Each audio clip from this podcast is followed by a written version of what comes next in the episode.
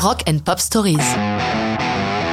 Liner Skynyrd, Freebird 1973. Il n'est pas courant qu'un nouveau groupe écrive l'un des titres les plus importants de sa carrière dès avant la réalisation de son premier album. Ils viennent de trouver leur nom en se moquant de Leonard Skinner, un de leurs profs de lycée adepte de la chasse aux cheveux longs.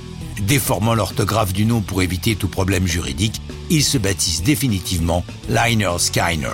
Ils répètent leur première composition dans une bicoque en bois au sud de Jacksonville, leur ville d'origine en Floride, un état où il fait très chaud l'été. Si bien que leur baraque prend vite le surnom de Hell House, tant la chaleur peut s'y avérer intense. Ça va s'arranger avec l'arrivée d'un manager, Alan Walden, qui leur décote un studio de répétition à Sheffield, à un jet de pierre du fameux Muscle Shoals Studio.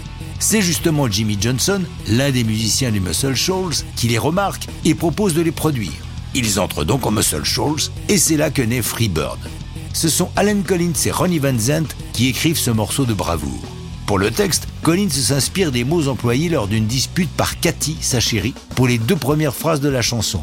If I leave tomorrow, would you still remember me? En 1972, pour son premier enregistrement, Freebird est une balade, mais Alan Collins retravaille sans cesse la chanson. Sa longueur augmente, elle passe d'un peu plus de 4 minutes à 7 minutes et demie. Et comme avec Collins, Ed Kings et Gary Rossington, le groupe compte 3 guitaristes, au bout de 4 minutes 55, une fois les derniers mots prononcés, ils partent dans une jam qui s'étire délicieusement. Autre apport important à la réussite de Freebird, leur producteur du moment, qui n'est autre que l'immense Al Cooper.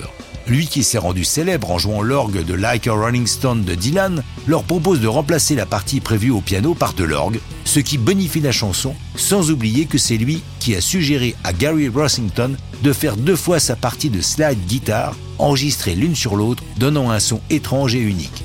Une fois de plus, la maison de disques manque de peu de nous priver d'un chef-d'œuvre.